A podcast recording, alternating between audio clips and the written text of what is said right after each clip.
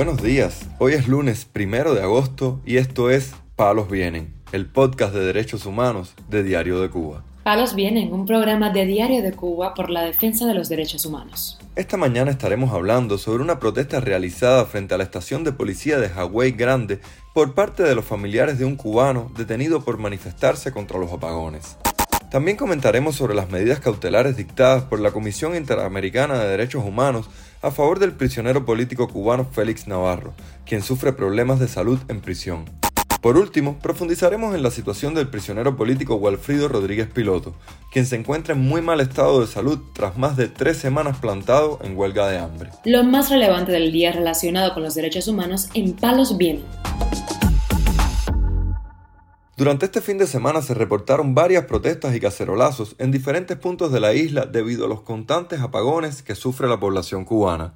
Videos publicados en las redes sociales mostraron a los vecinos del barrio de La Menina, en el municipio de Bauta, gritando la ya popular consigna Pongan la corriente pinga, mientras hacían sonar los calderos. También en el Consejo Popular del Central Australia, del municipio Hawái Grande, decenas de vecinos salieron a las calles a protestar contra los apagones lo que fue reportado por varios usuarios en las redes sociales, quienes publicaron imágenes y videos. El periodista cubano José Raúl Gallego compartió videos de este domingo en los que se puede ver a familiares y vecinos de un cubano llamado Leonardo Yosmel Pérez protestando frente a la estación de policía del municipio para exigir su liberación, pues la policía lo arrestó y culpó de ser uno de los cabecillas de los cacerolazos contra los apagones en Hawái Grande. Prisioneros que se encuentran en el penal de Kilo 5, ubicado en Pinar del Río, denunciaron este domingo al portal independiente Cubanet que se han reportado numerosos casos de dengue en el centro penitenciario durante los últimos días.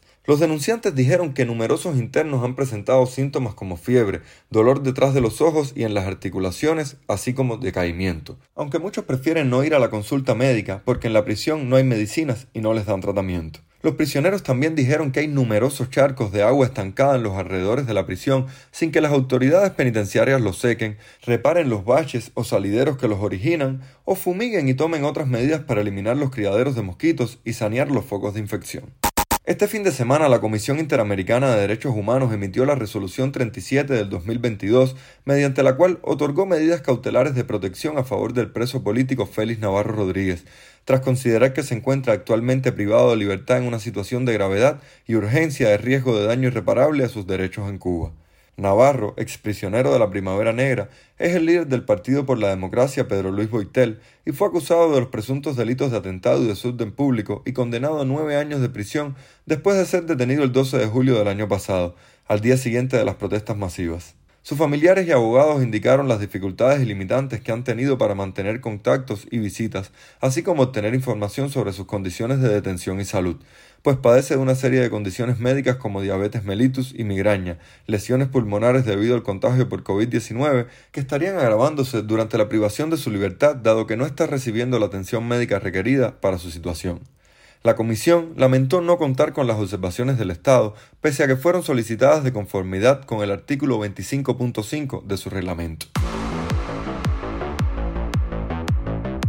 Palos bien. Actualmente hay varios prisioneros políticos plantados en huelga de hambre en prisión. Uno de ellos es Walfrido Rodríguez Piloto, quien se encuentra en el penal de Valle Grande sin ingerir alimentos desde el 9 de julio, según denunció su hermana, Marty Rodríguez Piloto, al portal Cubanet.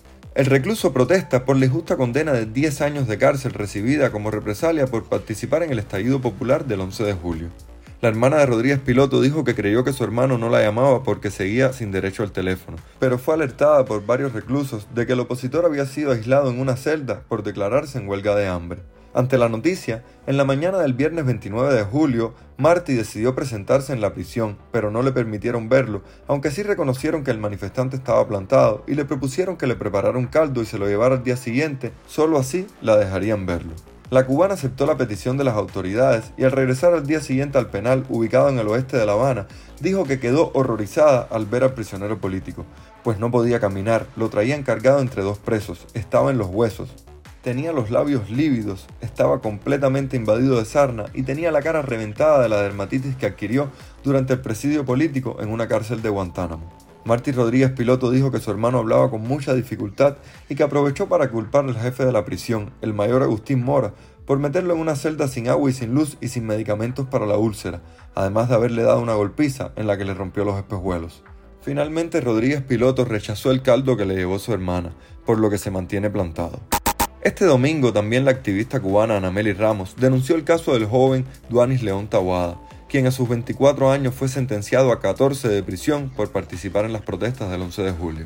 Ante la desproporcionada condena, León Tawada se niega a cumplir las reglas de la prisión del Combinado del Este, ubicada en La Habana, por lo que no se levanta de la cama, no participa en los recuentos de presos y no se pela ni se afeita.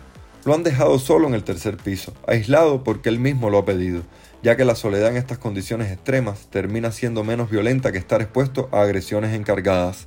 Aún así, Duanis resulta una piedra en el zapato del teniente Sierra y de todos aquellos cuyo bochornoso trabajo es reprimir a ciudadanos con convicción, escribió Ramos en sus redes sociales.